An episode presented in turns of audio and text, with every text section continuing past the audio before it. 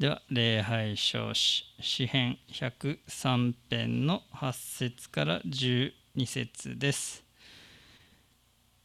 主は憐れみ深く情け深い。怒るのに遅く恵み豊かである。主は絶えず争ってはおられない。いつまでも怒ってはおられない。私たちの罪に従って私たちを扱うことをせず私たちの咎に従って私たちに報いることもない。天が地上はるかに高いように見恵みは主を恐れる者の上に大きい。東が西から遠く離れているように私たちの背きの罪を私たちから遠く離される。では共に主を賛美しましょう。主の癒し受け取ろうです。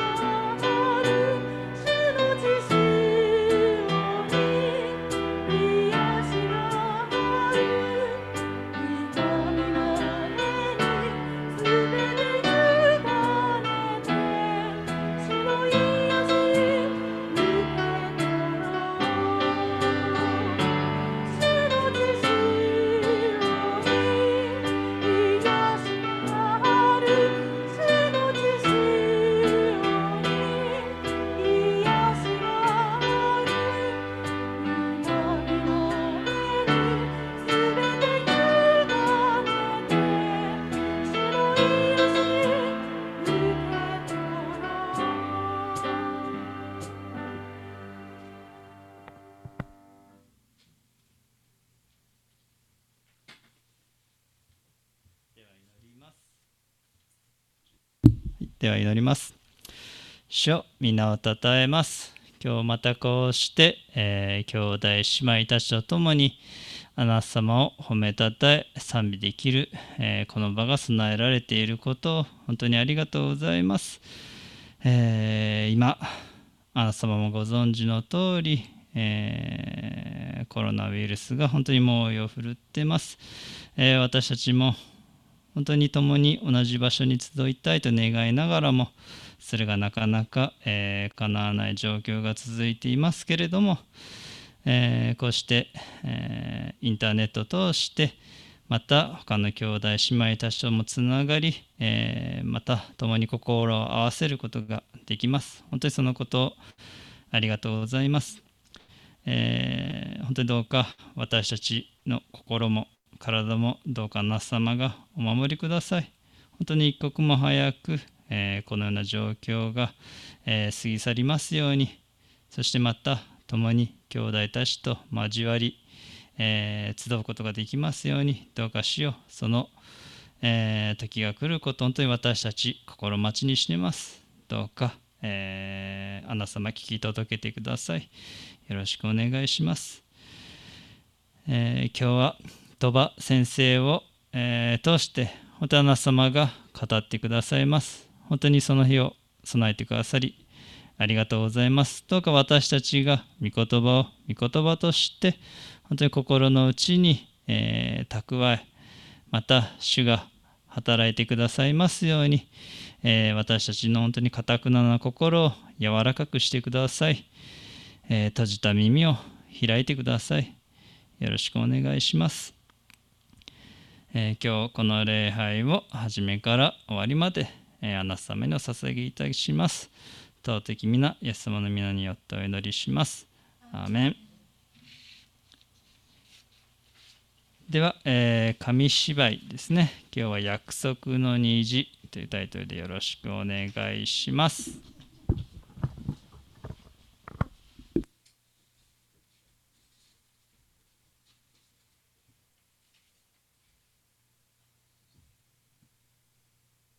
約束の虹、ノアと洪水、創世記6章5から9、17節約束の虹、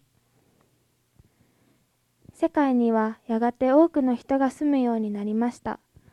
ところが人があまりに多くの罪を犯すので神様は人を作ったことを悔やまれました。そしてついに洪水ですべての人を滅ぼすことになさいました。ノアという人がいました。ノアは他の人とは違い神様を愛しその教えに従っていました。神様はノアとその家族を洪水から守ることにしました。神様はノアに洪水を起こすことを話され、大きな船を作りなさいとおっしゃいました。それは3階建てで屋根が低く、扉と窓が一つずつついた船でした。ノアは言われた通りに船を作りました。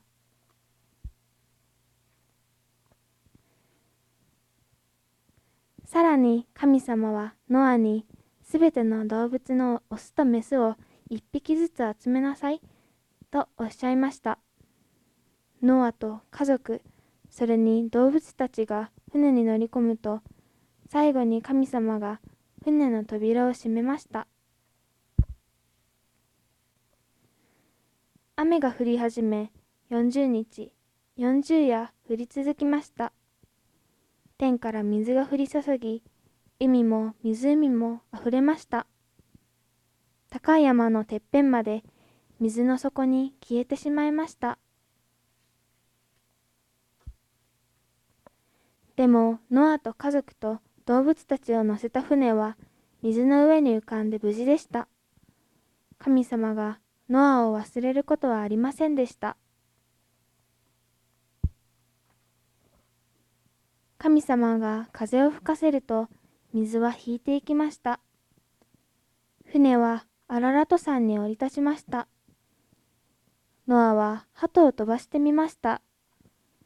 鳩が船に帰ってこないので地面から水が引いてもう安全だということが分かりました。地面が乾いた時神様が船から出てきなさいとおっしゃいました。そして地上に再び洪水を起こさない約束として空に虹をかけてくださったのでした。おしまい。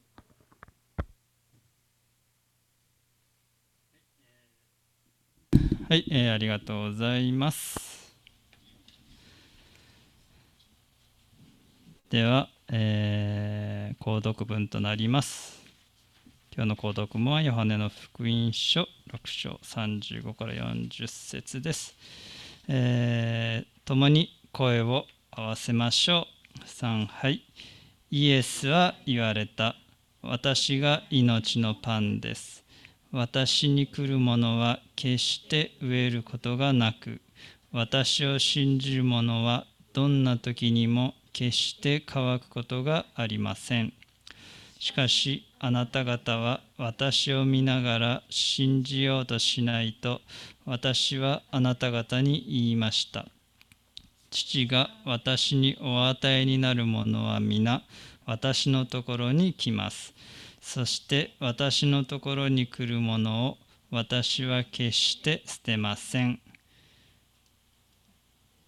私が天から下ってきたのは自分の心を行うためではなく私を使わした方の御心を行うためです。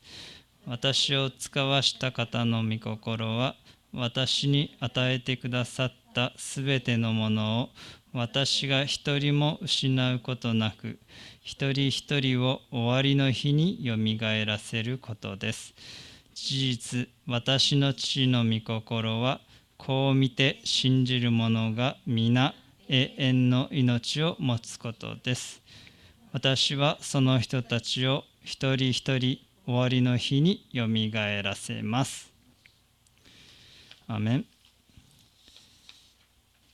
では、えー、再び黙祷しましょう、えー、換気もまたよろしくお願いします。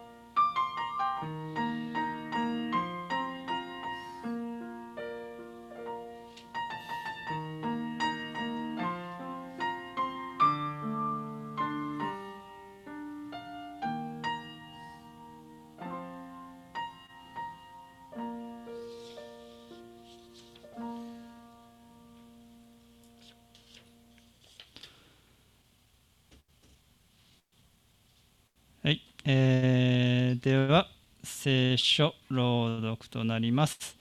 本日の朗読箇所朗読箇所はピリピ人への手紙3章14節です。ではお読みします。キリストイエスにおいて上に召してくださる神の栄冠を得るために目標を目指して一心に走っているのです。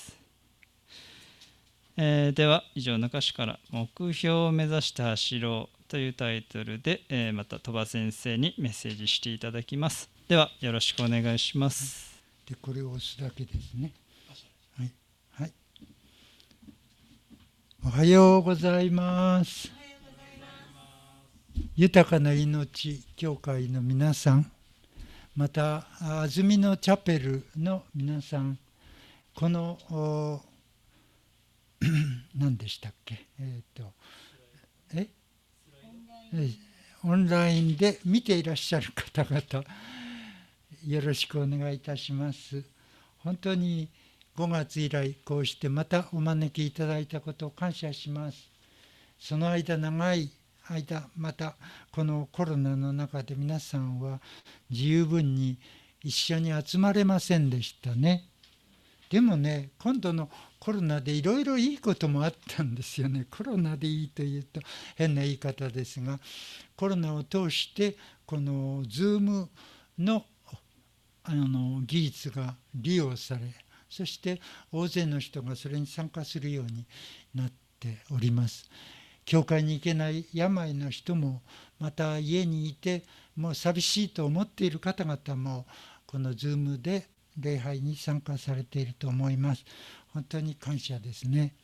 しかも一つの教会だけでなくて他の教会も一緒にこう何て言うんでしょうかね分かち合いながら礼拝ができるということもすごい恵みではないでしょうか。コロナコロナっていう寂しいあるいは暗い気持ちになる今私たちはこんなことを発見しながら積極的に生きていきたいと思うわけでございます。さて初めにですね皆さん先々週まで続いていたオリンピックいかがでしたか？お時間のある方はテレビの前でずっと見ていらしたことと思います。またはい、はい、はい、はい、ごめんなさい。何かあの問題があったら手を挙げてください。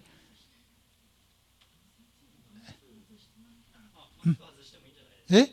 いいですか？はい。マスク外してもよろしいという許可が得ました いただきましたので、えー、自由にお話をさせていただきます。オリンピックの話から始まりますが皆さんオリンピック見る機会ありましたか？うちにはテレビがないので見ることができないけど賢いですね。YouTube を使ってあの部分部分を見る機会がありました。特に私はあの卓球ピンポンが好きでしたのでそれに凝ってしまって夕方そうですね食事の前とかあとちょっと時間をとってみました。でも走る方もねあの部分的に見てやっぱり走る人たちすごいな 100m ね 1000m それからもっと長あの長距離のマラソンとかそれぞれこの選手がですね一生懸命に走ったり努力しているのを見ていろいろ考えさせられました。人生って本当に走ることですよね。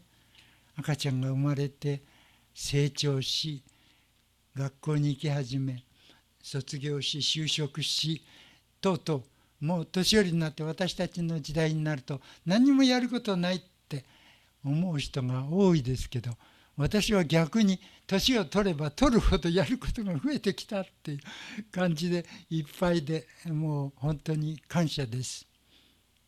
そうです。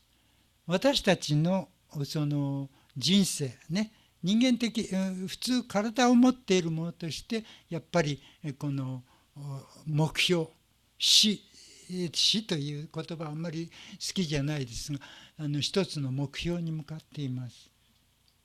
さて皆さんクリスチャンはもっと素晴らしい目標を持っているんですね。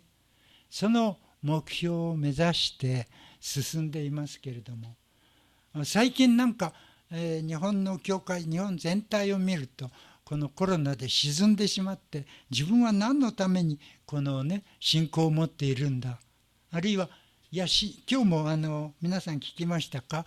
え、ー、と生き生きタイムの中である方がね昔は教会行ってたけど今もうね行っていません。祈りも聞かれないっていうなんか寂しいことを聞いています。でもあのそれに応えてあの関根先生という方がねこのラジオ放送でいや違うんだってまあいろいろあるけれどもね私たちクリスチャンはその祈りを聞かれる聞かれない祈りもありますよっていうお話もありました。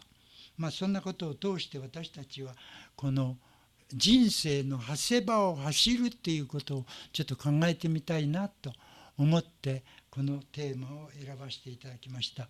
こちらにあごめんなさいここに出てくる、えー、ここに出ていますけれどもこの言葉の通りにはお話ししません脱線したりいろいろすると思いますが私たちクリスチャンにとって目標って何でしょうか？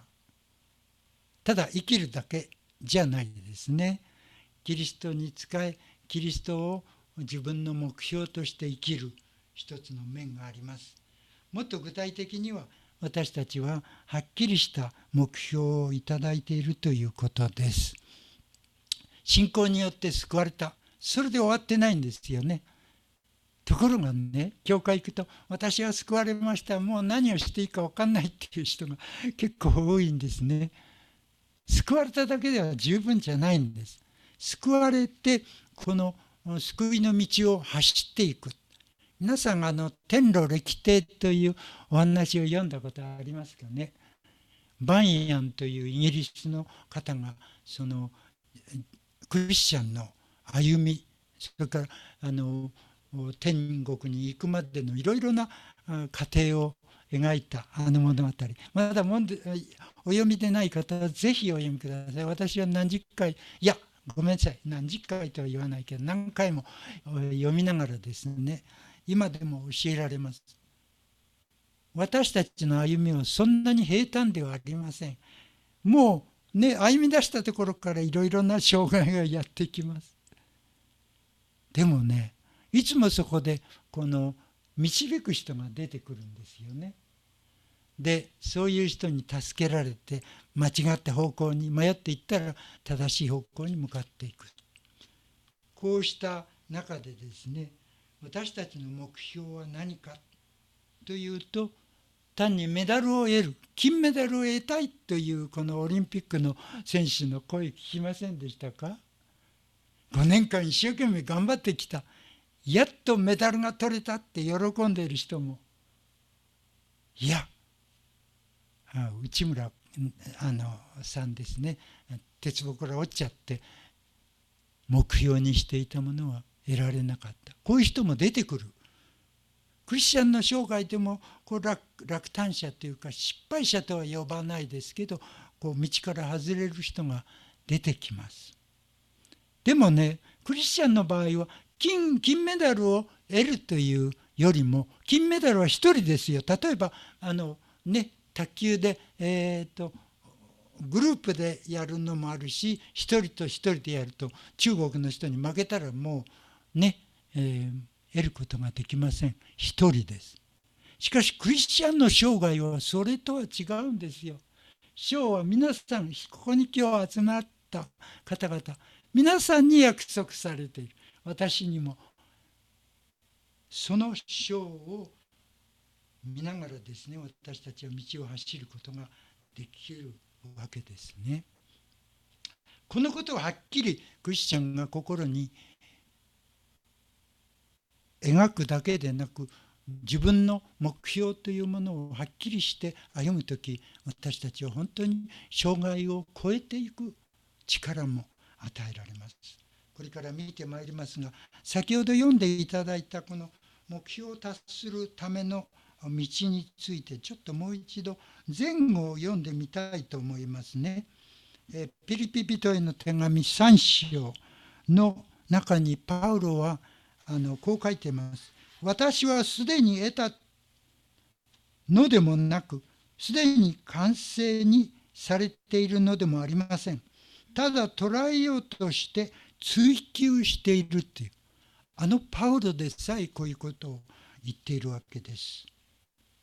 そしてそれを得ようとキリストイエスが私を捉えてくださったのです。ここが大きなポイントです。私たちクリスチャンでもこれを知らないからですね自分で努力しようとしてしまいます。皆さんクリスチャンのいいところ努力しまあ努力もしないといけませんけれどもいつもキリストと共にありキリスト様が私たちを助けてくださる。ですからクリスチャンになるとキリストは私の救い主ですが救い主でなだけでなくて私を導く方この目標に向かって進ませる走らせるそういうお方である。ということを心にまず第一点として心に留めたいと思います。兄弟たち私は自分がすでに捉えたなどと考えていません。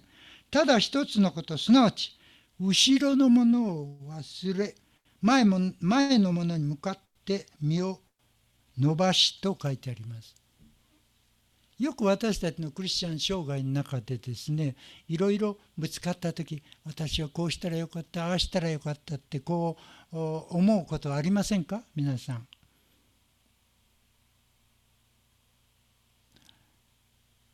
創世記の中にノアがあのロトをこうその町から救出する話が出てきますね。それであのロトと家族が逃げていくんですけど途中でロトの奥さんが後ろを振り向いてしまいました。まだ知り合い友達がいるあの人たちはどうなるんだと思う思ったんですね。パウロは言います。後ろのものを忘れてです。ちょっとこれ利己主義的ですけれどもクリスチャンが他の人のことをいっぱい考えてしまうと後ずさりしてしまいます。振り向いてしまいます。その時どうなりました？あのロトの奥さん。ええ潮の柱になったって。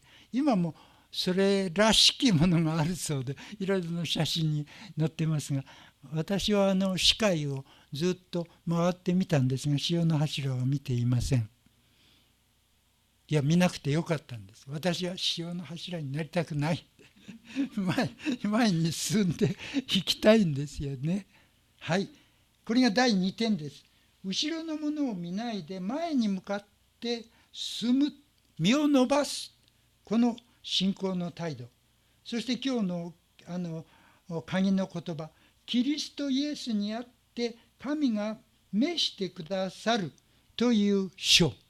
目標はここです。神様が私たちを召してくださって天国に導いてくださるよくねクリスチャンがえ天あのあなたはどうしてクリスチャンになったんですか？って。私は天国に行きたいからって。まあ簡単に言っちゃいますけどその工程はそんなに容易ではありません。でも神様は用意してくださっているところがあるんです。章があるんです。その章を私たちのものとするためには私たち信ずる一人一人がそこに向かって走っていかないといけないんですね。皆さんは走ることどうでしょうか？走り、えー、ジョーさんのような方はなんか短距離でうまく走れそうな感じです。私はね高校時代あのマラソンやっていました。それでマラソンで1等は取れなかったです。3等になった思い出します。まあ40何キロも走りません。大体10キロくらいですね高校生のあれでこの松本地区で。走るっていうことをよっぽど訓練してないと長距離の場合特に難しいです。途中でもう本当に疲れ切ってしまいますよね。マラソンのあれを見た方あの思い出すと思います箱根八里もどうですか？あの箱根八里大変です帰ってくる時の道です私はあの東京の大学に入るために、えチャリンコを使ってあの関西からですね自転車旅行をやったんですよ。でさすがあの箱根を向こうから登ってくるのが大変でした。自転車を押し上げて。で押し上げて頂上に登ってからあっと安心したら今度はものすごい坂があるんですね。曲がり坂です。だからマラソンやってる人も登ったはいいが下るところも危険が多い。ということを感じたんでしょうね。そして彼らは目標に向かっていきます。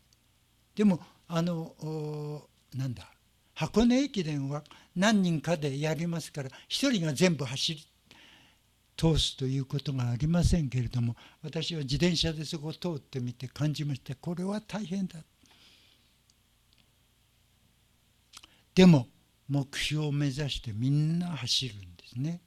で、えー、区間ごとにそのタイム、えー、時間などみんな記録されてそれで最終的に誰が一等になったかっていうあのあれが決まるんですけど。彼らも目標を目指して走っています。さて私たちはこの目標を目指して走っているでしょうか。もう疲れちゃった。もうここで休もうまあ休むことも必要ですけれども休み続けていたら眠ってしまいますよね。あれ？なんていう話でしたか？うさぎと亀の話にね。亀さんゆっくりでしたら登っていったんで 頂上に達しました。皆さんどちらうさぎ亀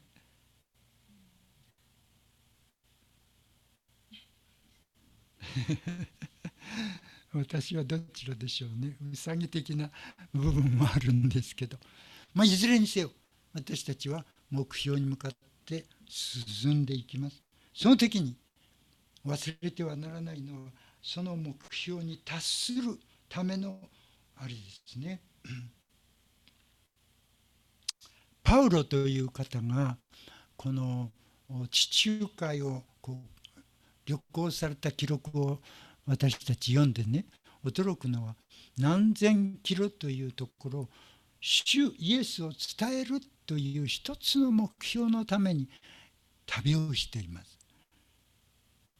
あの写真だけしか知りませんけど非常に危険な関門を通ってあの小アジアに入っていく場所がありますね。今は自動車でパッと行っちゃいますけれどもその当時は、まあ、23人か大勢1人で旅することほとんどありませんでした。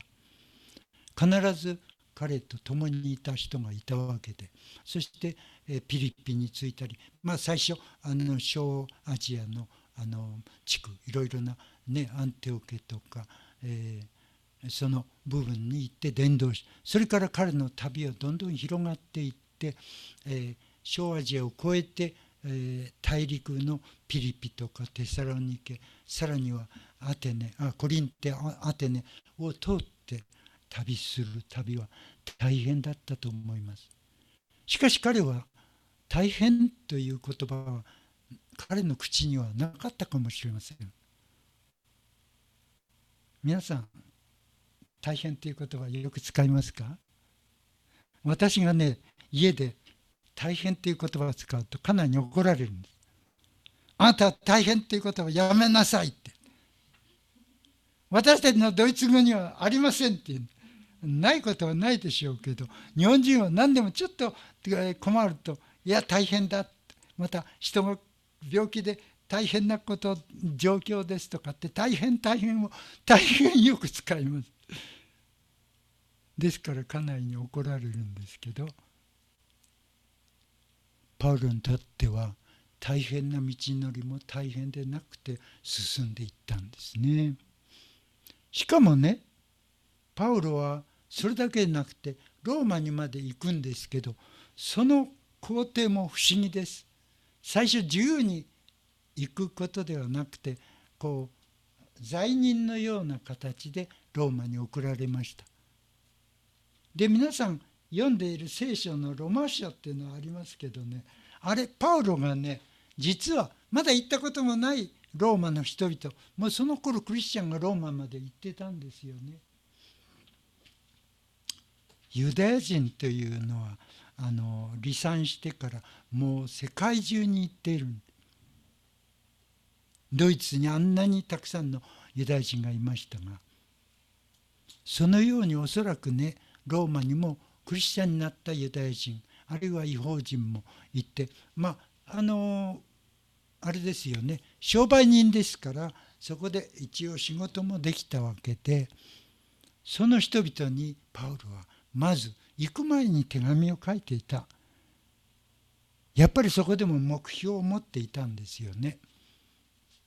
パウロの言葉にこういう言葉がありますけども。私たちがまだ罪人であった時キリストが私たちのために死んでくださったことによって神は私たちに対するご自分の愛を明らかにしたという福音の真髄をローマの人々に語りました。これは5章の8節にあります。パウロはこのように目標をはっきり持って伝道に伝道を重ねて最後にはまあスペインまで行きたいと思ったんですがそこであのローマでとどめられてしまうわけですけどローマにいた時もね牢獄なんていうの？まあ罪人扱いされていたから監禁家で監禁されています。その時にもいろいろな人が訪ねてきて福音を伝えてるんです。あの人の働きの終わりのところを見た素晴らしいですね。パウロは生き生きとして語っている。もういつ自分は死んでもいいという、まあ、死死ということもあまり意識していなかったくらいもう天国が彼の前にあったんですね。皆さんこのように目標をはっきり持って生きていく時私たちは恐れず前進に前進を重ねていくことができます。皆さん戦争の記録を読んだことがございますか？私の父はあの日本の長崎から出て昭和12年10月それからあの上海に行って上海から南京攻略もう南京はね北から行ってもう攻め攻略していたんですがもしかして攻略がうまくいかないといけないというので松本150連隊を呼んでですねお前たちは南から行けということうちうちの父はあの医務官でしたからどうしてもそそこに行かないといけない。で彼の日記が残って帰ってきています。あの戦争の中で掘ったあの中で書いているんですね。鉛筆書きです。判断できます。そこにこういう言葉が繰り返されてる。私たちは前進前進しなければならない。しかし昼間は危なくて前進できない。夜、鉄砲で撃ち合っているその明かりで道を探して前進するのだもうすごい。私の好きな言葉を使うと大変な戦争でした。ついにその父は敵に囲まれ殺されるんですね。殺され方もひどい殺され方でした。医務官ですから戦友が倒れているとそれを治療しなければならない。こうして転がっている。下に、え体をしていた時敵が後ろから鉄あの鉄砲ですね。鉄砲で撃って倒れました。そばにいた松本の笹賀にいた方ですけどあの非常に親しい親友が父の倒れているそばに行ってですねあのああそこにある。ポケット手帳を取り出したんです。それが彼の日記だったんですね。従軍手帳と呼びます。それでそこに書いてあることは前進に前進と書いてある。彼は兵士として前進しています。日本軍のため日本国のためと言われていました。でも私たちは今自由です。そういう義務はありません。しかしキリストのために前進しようではないでしょうか。正直私も皆さんもこのキリストの軍隊に召集を受けてそしてそこに生かされて進んでいるわけです。ですから私たちはそれをあの目標を目指して前進しなければなりません。最後に私たちはそのようにいろいろな危険を乗り越えながらも前進する時一つの約束を見てみたいと思います。これは有名なヘブル人への手紙の箇所にある。これも皆さんよくご存知のところです。ヘブル書、えーごめんなさい。これ13章2節となっていますが12章です。間違えました、えー、皆さん直してください。12章2節から。この1節からお読みします。全体読んだ方が背景が分かりますので。こういうわけでこのように多くの証人たちが雲のように私たちを取り巻いているのですから私たちも一切の重荷とまとわりつく罪を捨てて自分の前に置かれている競争を忍耐を持って走り続けようではありませんかとこういうふうに言っています。一時的に走るでだけではなく走り続けることが大切です。さもないとどんなことが起こるか分かりません。信仰の創始者でありこの2節これがここのキーワードです。完成者であるイエスから目を離さないで。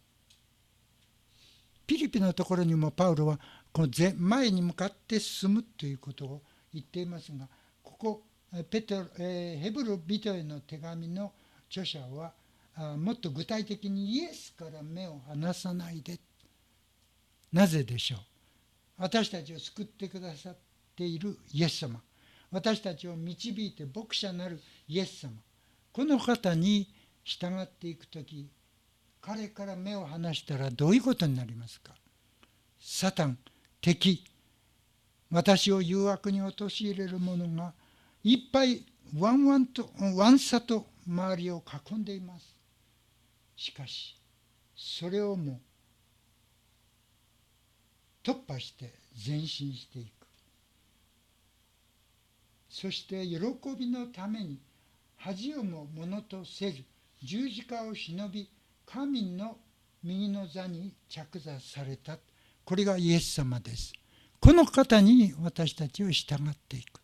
ですからこの走るっていうことはもう一つ加えておきたい。こういうふうに書いた方が良かったが目標を目指して喜んで走るです。喜ばないと皆さん走る時大変ですよ。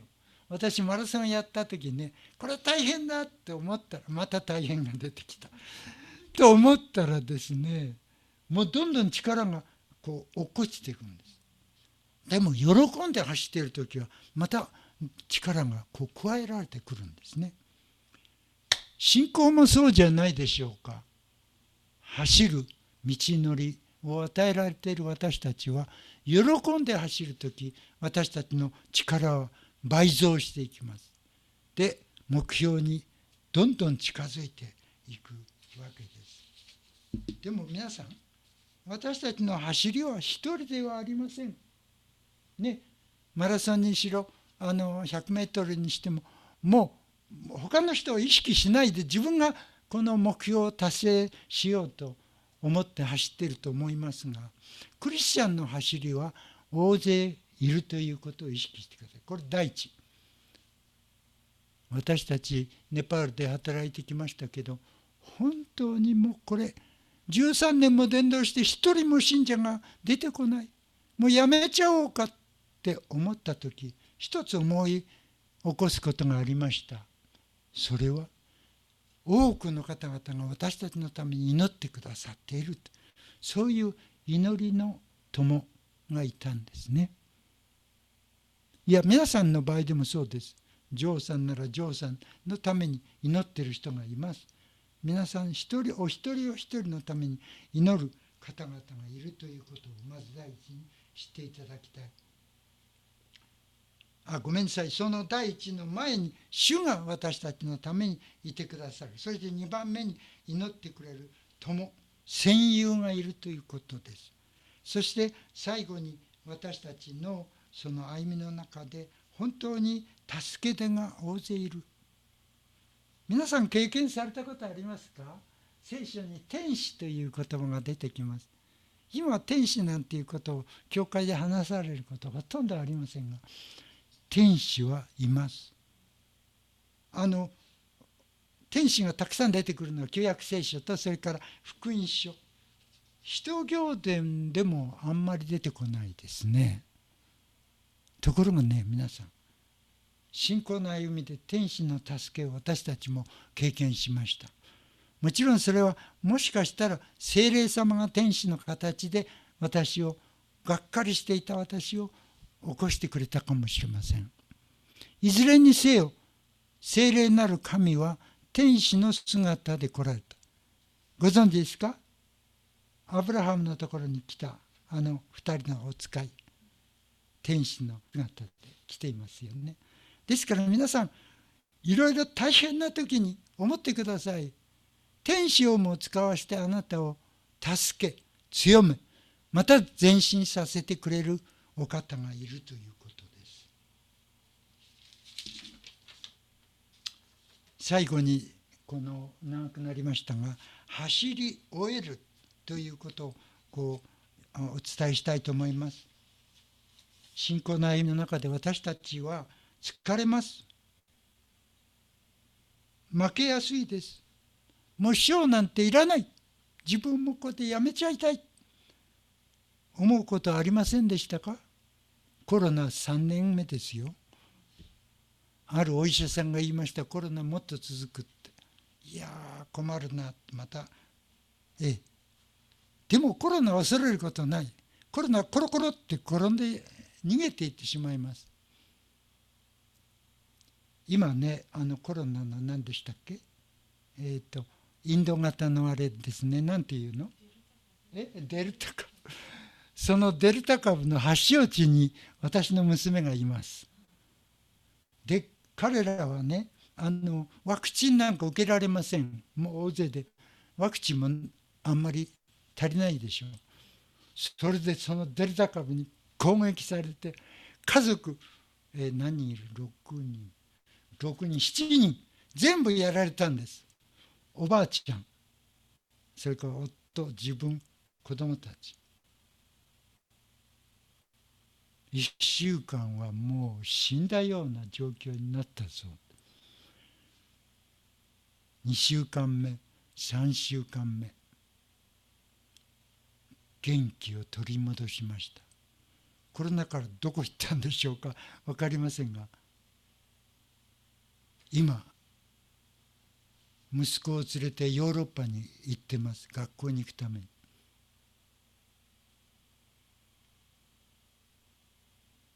コロナ株その特別なあの危険なばい菌にばい菌というかそのウイルスに侵されても回復する力は人間にあるんです。神様が助けてくださいまあここで医療の話をあんまりする必要ないんですが免疫ということは非常に大切ですね。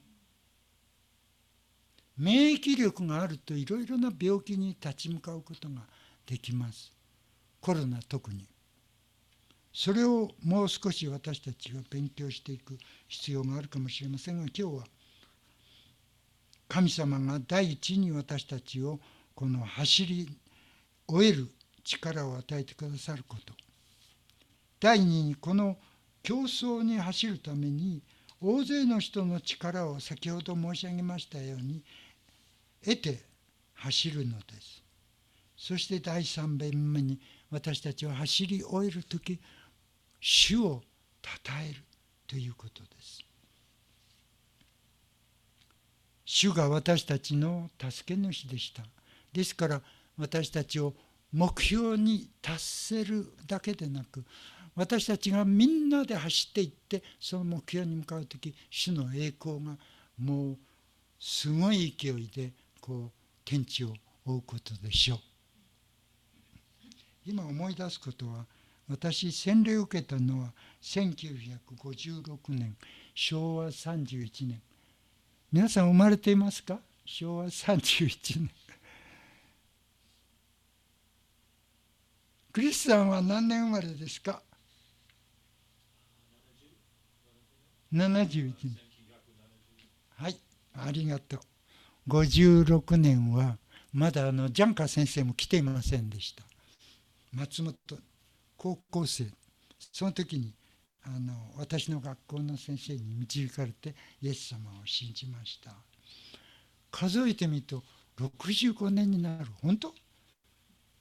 鳥羽さん65年クリスチャンだった全然クリスチャンらしく見えないよ。って言われても仕方ないですけど。そうなんです。でその洗礼を受けた時に松本の教団の教会しかありませんでしたからその三輪牧師が私に御言葉をくださいました。その御言葉皆さん有名ですから知ってると思います黙示録の2章の10節。これぜひ覚えてください。今日話全部忘れてもいいです。この御言葉だけ覚えて帰ってください。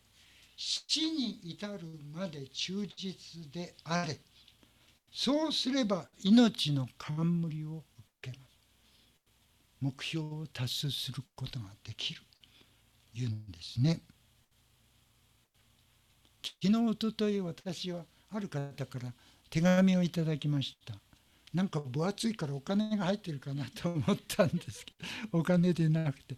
御言葉カードが5枚も入っていて私最初に開いたその御言葉がこの死に至るまで忠実であれそうすれば命の冠を与えるというのが私の御言葉として与えられその姉妹も私のことを全然知らないんですけどそのカードを送ってくださって私を励ましてくださいました。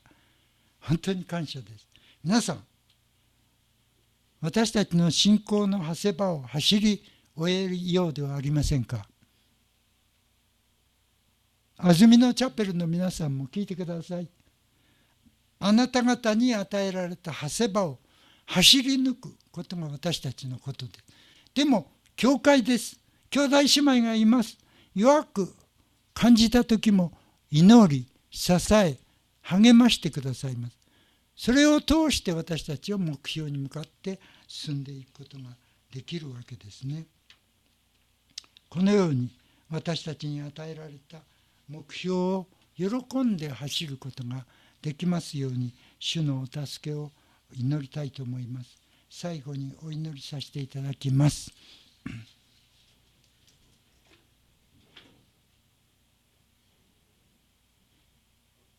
我らの信仰の創始者であり完成者である神様イエス様ありがとうございます。私たちに今日この目標を目指して喜んで走るということを語ってくださいました。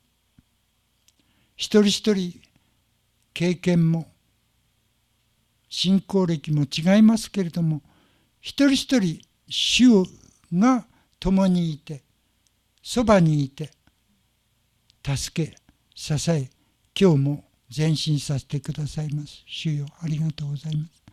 どうか私たちの走りこの走路走る場所ところを走り抜いて神様に喜んでいただくことができるように私たちを励まし強めてください。実際私たちには自分の力で走ることができないほど弱いです。でもあなたが押して押して前進させてくださることを知ってるがゆえにあなたに委ね今日も走りとうございます。どうぞ豊かな命協会のお一人お一人さらに安曇野チャペルのお一人お一人このインターネットを見ておられるお一人お一人の上にイエス様の力を増し加えて今週もこの走る者と賞を得る走り方をするように教え導き助けてください。感謝して我らの主イエス・キリスト様の皆を通してお祈りいたします。アーメン